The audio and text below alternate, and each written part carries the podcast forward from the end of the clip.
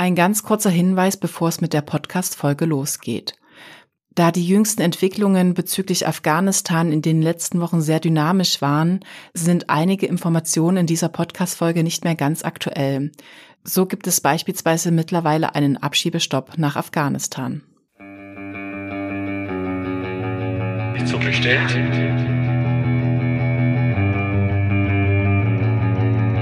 Nicht so bestellt.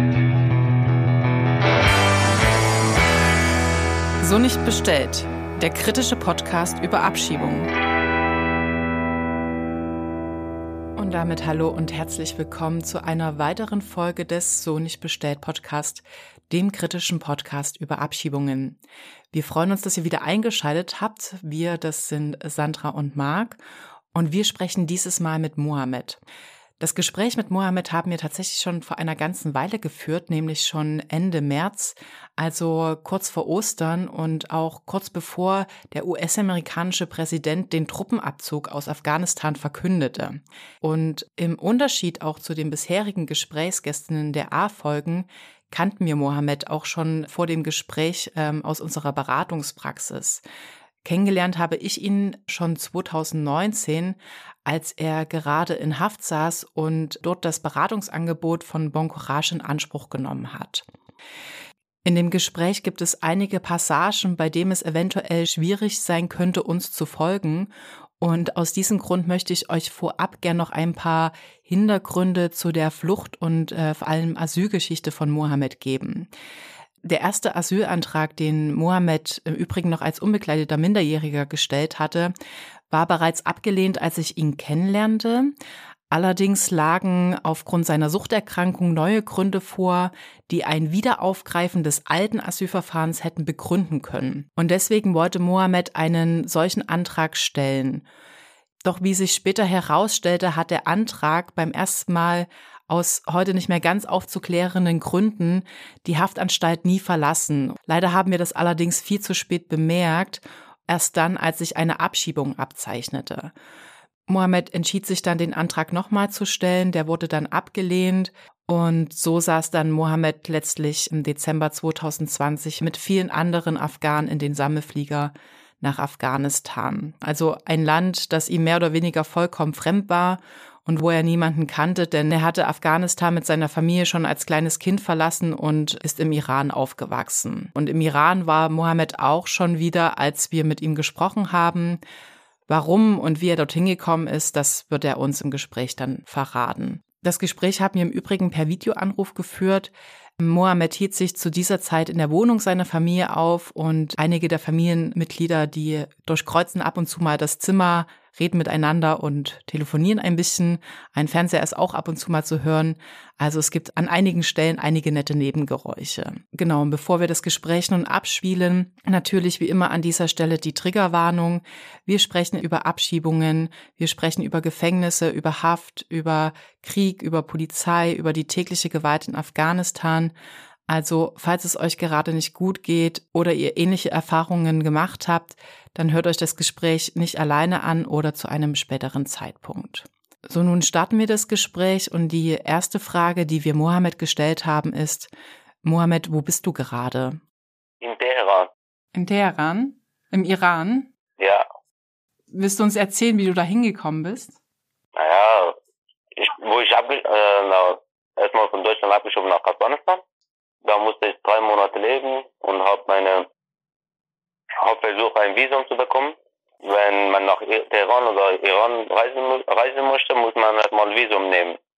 Und ich habe drei Monate gewartet, habe meine ID-Card bekommen, dann habe ich Passport genommen, dann habe ich Visum bekommen, dann bin ich nach äh, nach Teheran, also nach Teheran gereist, also mit Flugzeug.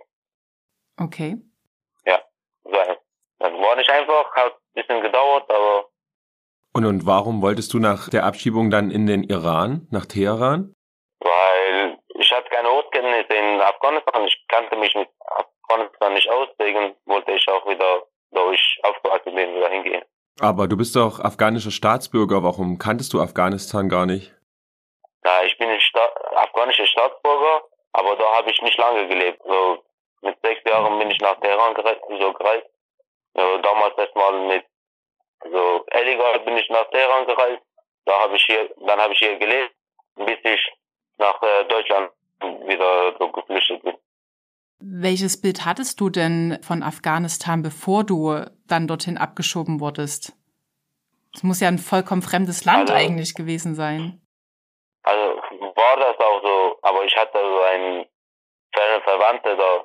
So, also ich hatte auch ferne Verwandte und auch eine Schwester da. Deswegen haben die mich aufgenommen, wurde, äh, so durfte ich nicht äh, lange draußen bleiben. Also nach 6 Uhr durfte ich nicht rausgehen. Weil haben die gesagt, sei es gefährlich. Oder bei uns gibt es so ein Sprichwort, wenn die Diebe dich nicht äh, wenn die Diebe dich nicht erwischen, dann erwischen die äh, die Hunde. Deswegen durfte ich auch nicht äh, so lange rausgehen. Musste ich immer zu Hause bleiben. Da hatte ich auch sehr lang, so, hat, ich habe mich sehr lang äh, gelangweilt. Deswegen wollte ich auch wieder nach Teheran, weil ich kenne mich hier besser aus. Mhm. Okay. Und meine Mutter hat auch, so, meine Mutter wohnt, äh, lebt noch hier in Teheran.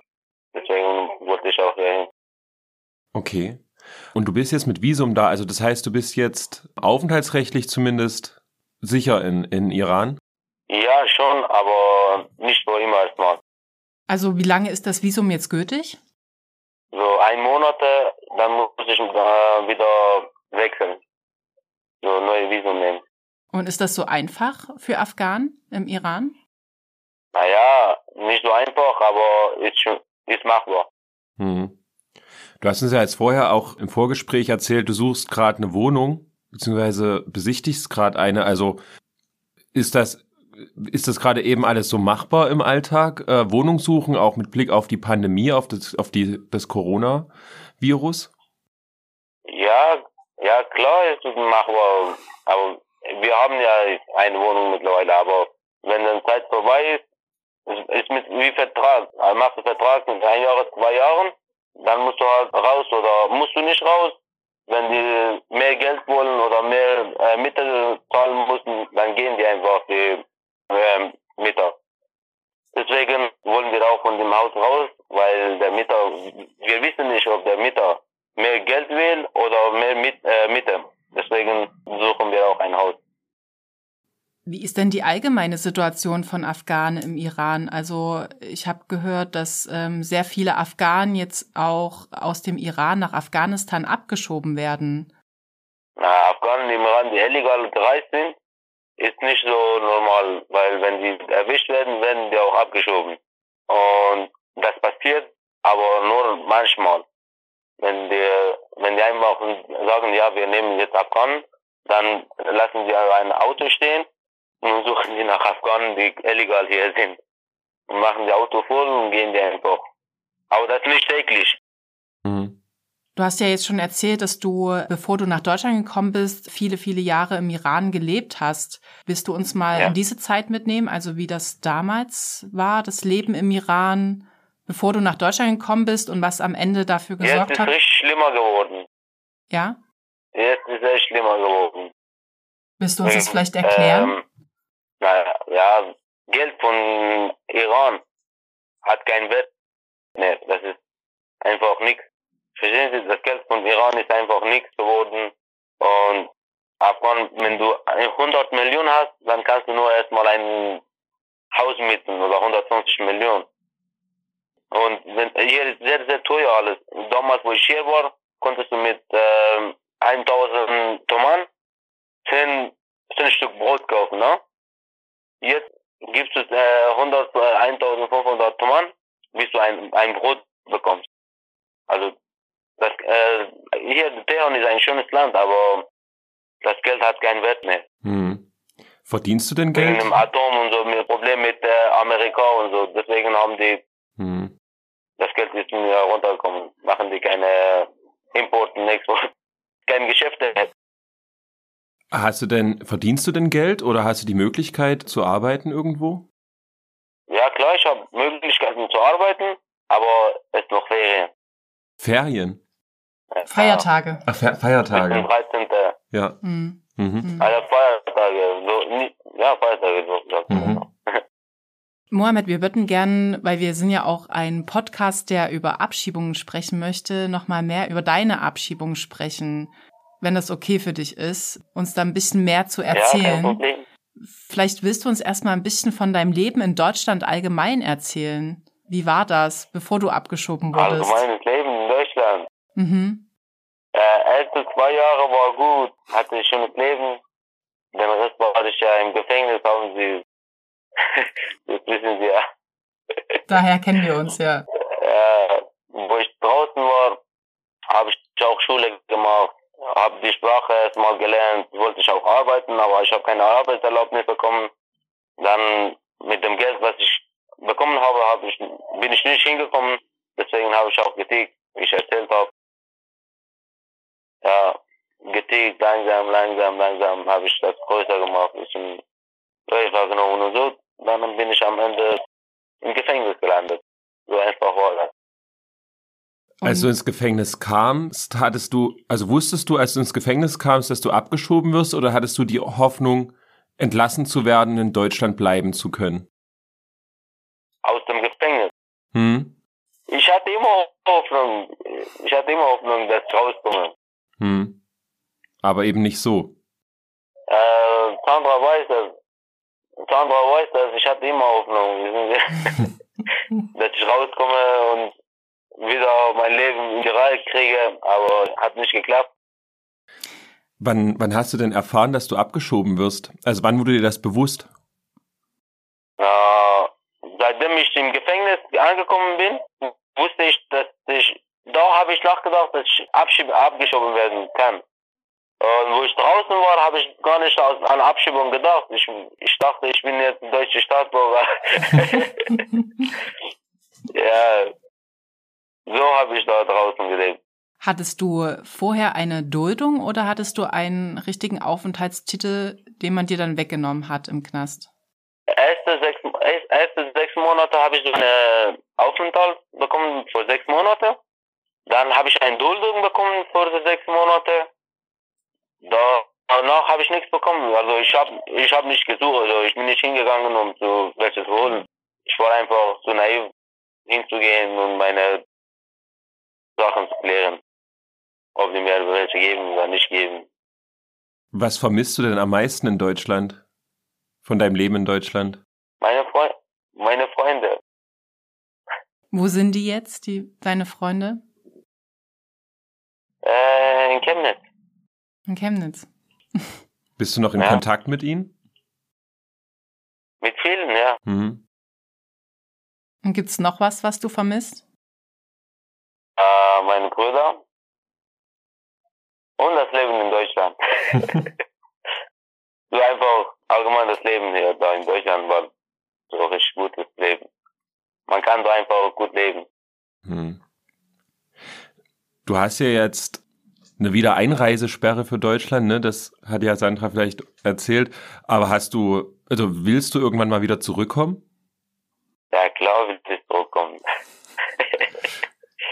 Aber stell mir vor, dass es gar nicht so einfach ist. Na, naja, ist nicht so einfach, aber ich versuche es trotzdem. Mhm. Aber ich habe fünf Jahre aus, also Reiseverbot nach Deutschland. Ja. Hm. Und das ist nicht gut. Wenn ich Deutschland ankomme, dann gehe ich wieder ein Jahr im Gefängnis. Hm. Als also ich habe dich ja damals im Knast immer besucht und äh, dich auch beraten, als es dann um die Abschiebung ging. Und es gab ja immer noch Versuche, dass die Abschiebung verhindert wird. Also dass du, also falls du dich erinnerst, wir haben ja Klagen gemacht und so Anträge, auch mit einer Rechtsanwältin. Hattest du Hoffnung, dass das klappt? Ja, klar hatte ich Hoffnung. Wissen Sie was? Hat alles kaputt gemacht. Wissen Sie warum? Sie haben diese Schreiben, äh, so, so eine Schreiben geschrieben, ne? Hm. Dass ich äh, krank bin und äh, süchtig bin. Und das hat er nicht, äh, nicht weitergeschickt. Okay. Das hat er nicht weitergeschickt. Wo wir so eine Schreiben bekommen haben, haben die gesagt, warum habt ihr nicht früher gesagt, Hm. Hm. dass, dass du süchtig oder suchtkrank bist? Ja. Ja, Und dann, dann hat ja die gab's Behörde, Probleme. Und die Behörde hat gesagt, wenn sie das Schreiben gehabt hätte, dann wärst du vielleicht nicht abgeschoben worden. Wäre ich, ja, wäre ich vielleicht nicht jetzt abgeschoben. Hm. weil meine Therapie wurde genehmigt Mhm. Ich habe auch äh, Sandra gezeigt, dass ich, dass es genehmigt wurde. Und das Geld wurde auch Sozialamt bezahlen. Das hat er alles, äh, Sandra, hab ich, haben sie alles kopiert, äh, kopiert, oder? Genau, also wir hatten ja versucht, dass, also du wolltest, du hattest einen Termin für die Suchttherapie, für die En- Entzugstherapie, genau. Und die Argumentation war ja eigentlich beim Gericht dann zu sagen, dass du unbedingt diese Therapie brauchst, weil du suchtkrank bist und in Afghanistan nicht behandelt werden kannst, richtig? Ja. Und wenn das früher wäre, wenn diese Beschreibung, was wir geschrieben haben, früher an Gericht, äh, an Gericht angekommen wäre, wäre ich jetzt nicht in Afghanistan, sondern in Deutschland. Mhm. mussten wir auch keine Interviews machen. Mhm. Ja, das stimmt. Ähm, wann war der Moment, wo du dann keine Hoffnung mehr hattest? Also als du wusstest, jetzt, jetzt wäre ich doch abgeschoben. Wann war dieser Moment? Wo ich meine Sachen aufgeräumt habe. Also da kam so zu, also muss ich mir das so vorstellen, da kommt jemand in deine Zelle und sagt, Mohammed, jetzt geht's gleich los oder morgen geht's los oder wie war das? Ja, da, da wo äh, Erhard gekommen ist, sagt, jetzt geht's los. Dann habe ich auch, ich habe ihr, ich habe den Erhard ins Gesicht gelächelt und habe gesagt, okay, kein Problem, ich äh, räume meine Sachen auf, dann gehen wir, geht los, kein Problem. Mhm. Ja. Und kannst du noch mal vielleicht auch beschreiben, ne, du, du wirst dann abgeholt, ähm, zum Flugzeug geführt, dann bist du da in diesem Flugzeug äh, mit anderen Menschen, die abgeschoben werden, mit den Polizistinnen. Wie muss man sich das vorstellen, wie das in so einem Flugzeug dann abläuft, auf so einem Abschiebeflug? Wie ist denn da die Stimmung? Also, ja, Was machen die Leute? So, ja, hm? Töte, töte Stimmung. Alle sind, wo ich äh, dann draußen war, habe meine Sachen aufgeräumt und bin äh, zur Schleuse. Da waren Polizisten, haben wir keine Fußfessel oder Handfessel gemacht, einfach im Auto gesessen. Dann sind wir zum Flughafen, Leipziger Flughafen gefahren. Dann mussten wir da warten, weil andere äh, Gefangene auch gekommen waren. Und da waren wir alle viele, äh, viele Gefangene. Äh, Manche haben die sich verletzt, also unterwegs haben die sich verletzt, weil sie nicht abgeschoben werden wollten. Und ich war da ruhig und manche anderen waren auch ruhig. Da war da einfach normal. Hm. Waren da Ärztinnen, waren da Ärzte? Ja, war da erste, dann bei mir und jeder, jeder Gefangene hatte drei Score bei sich. Hm. Ein was? Drei Escorts, drei Beamtinnen, die be begleitet haben. Genau, ja, Mhm. begleitet haben. Mhm. Ja, also drei Mann hat uns begleitet. Konntest du mit den anderen sprechen? Ja, klar konnte ich. Mhm. Und hast du das gemacht? Also die Poli die Escorts, äh, die Männer, die uns begleitet haben, waren nett. Wir durften sprechen mit dem, durften wir rauchen oder so, wenn, wenn wir wollten, wenn, weil wir unsere, meine Zigarette im äh, Karton so zusammengepackt war, haben die auch Zigaretten gegeben, ein bisschen geraucht und so geredet, bla bla bla. Hm. Dann bis Flugzeug kam, dann sind wir ins Flugzeug eingestiegen, so sechseinhalb Stunde, sechseinhalb Stunde waren wir unterwegs. Dann Flughafen Afghanistan angekommen. Und was hast du dann direkt nach der Ankunft gemacht? Ausgestiegen und was dann? Ausgestiegen, dann waren wir in, naja, afghanischen Flughafen, dann waren wir Deutschen weg und wir wollten, wir konnten machen, was wir wollen. Doch du warst in einer Stadt, die du eigentlich nicht kanntest. Was, was hast du denn dann gemacht?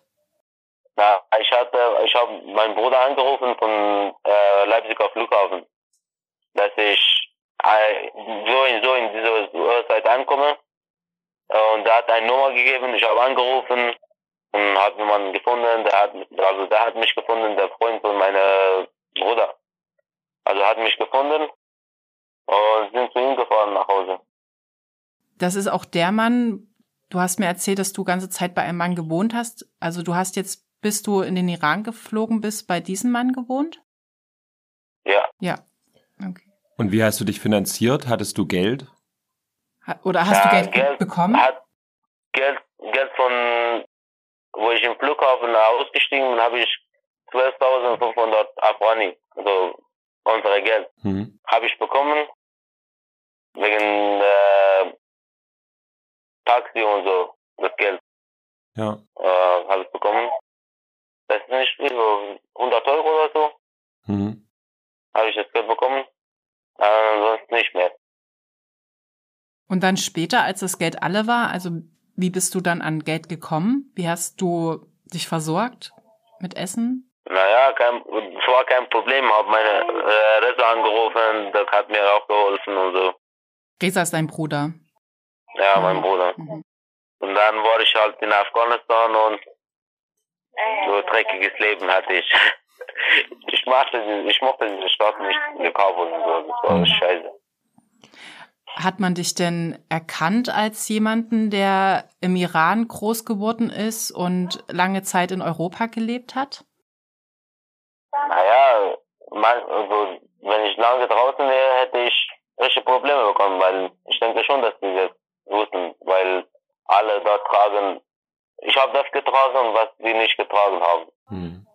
Sie? Weil das sieht man, meine Hände waren voller Tattoo, weil das, äh, hat nicht viele Tattoos, so richtig, also ganz wenig.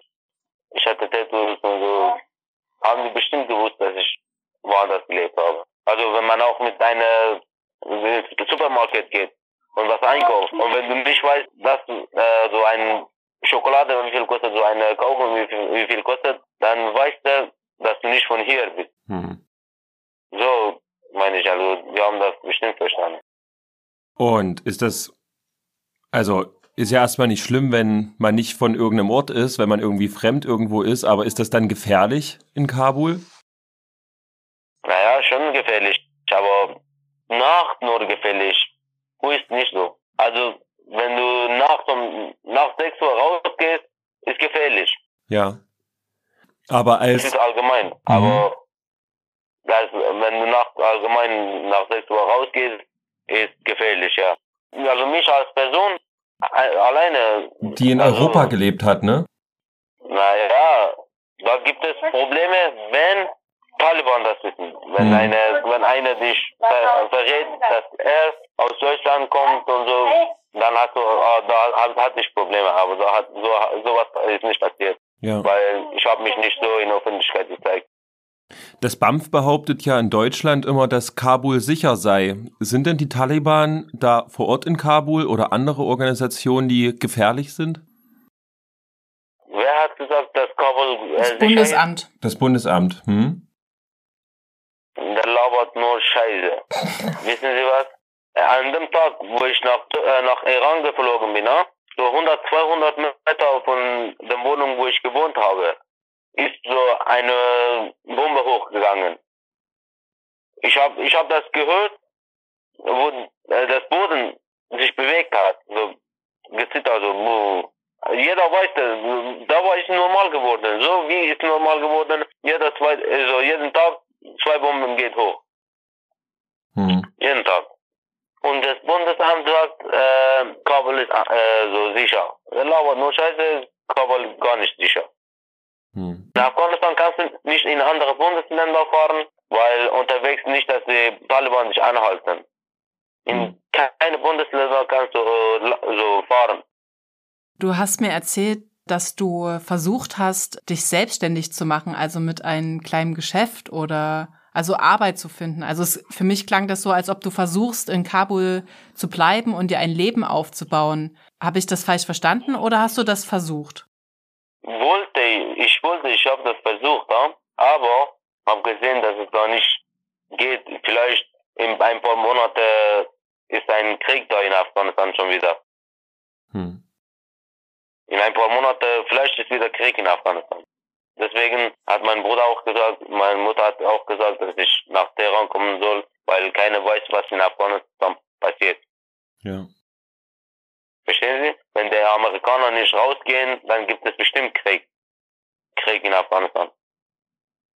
Es ist ja jetzt schon Es nicht gibt friedlich. Ne? 2000, es gibt noch 2500 amerikanische Soldaten, sind amerikanische Soldaten in Afghanistan, ne? Hm. Und die sollten bis äh, Mai rausgehen. Weil sonst gibt's Krieg, haben die gesagt. Die Taliban haben, haben gesagt. Wenn du nach allem, was du erlebt hast, ähm, wenn du äh, deutscher Politiker heute wärst und Entscheidungen treffen könntest, Bundeskanzler. Bundeskanzler wärst, was würdest du, was würdest du entscheiden? Was würdest du anders machen? Was würde ich in Deutschland anders, Ja. anders machen oder in Afghanistan? Du, In Deutschland? mhm. Na, ich bin jetzt, mein Leben ist jetzt kaputt, dass sie mich abgeschoben haben, ne? Sie haben Leute angenommen, ne?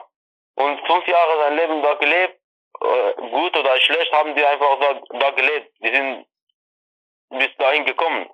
Und jetzt, jetzt sind die fünf Jahre, vier Jahre oder zwei Jahre wenigstens da in Deutschland leben, die, ne? Wenn ich jetzt Bundeskanzler wäre, hätte ich keine andere Ausländer angenommen und Leute, die da leben, in die Griff, in die Griff kriegen. Was, ob die schlecht oder gut waren, weil die schon ein, ein paar Jahre da leben.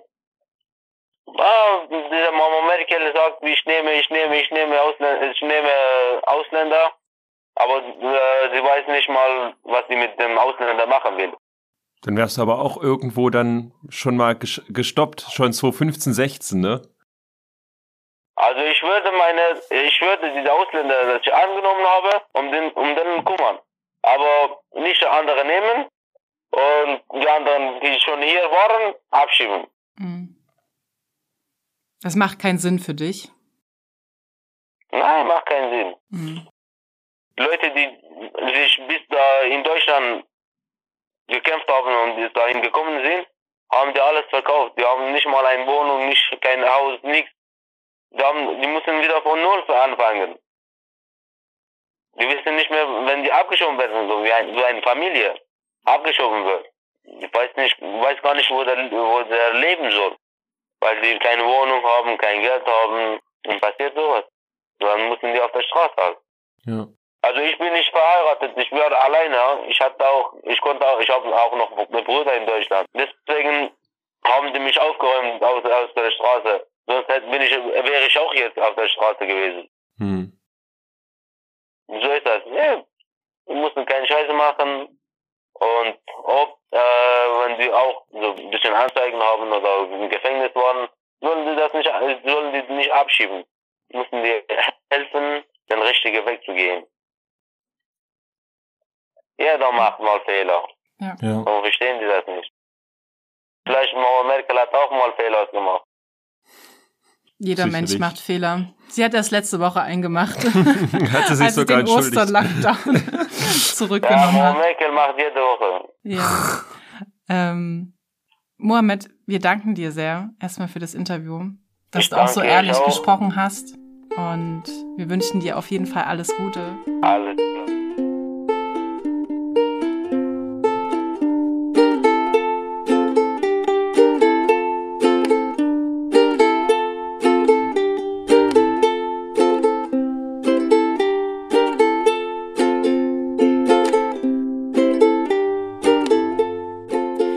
Das war also das Gespräch mit Mohammed und in diesem sollte ganz deutlich geworden sein, dass die Darstellungen vom Bundesamt und äh, vieler Gerichte über die Lage in Afghanistan überhaupt nicht mit der Realität übereinstimmt, mit der sich beispielsweise zurückgekehrte Afghanen konfrontiert sehen.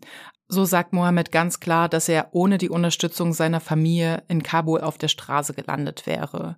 Also vor allem ohne die Hilfe seines Bruders aus Deutschland hätte er sich überhaupt nicht versorgen können, geschweige denn zeitweise Unterschlupf bei den Bekannten seines Bruders finden können.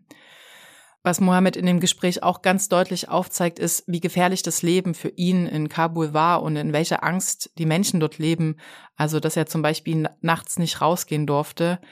Er selbst hat für sich keine Perspektive in Afghanistan gesehen, nicht zuletzt deswegen, weil er dieses Land überhaupt nicht kennt.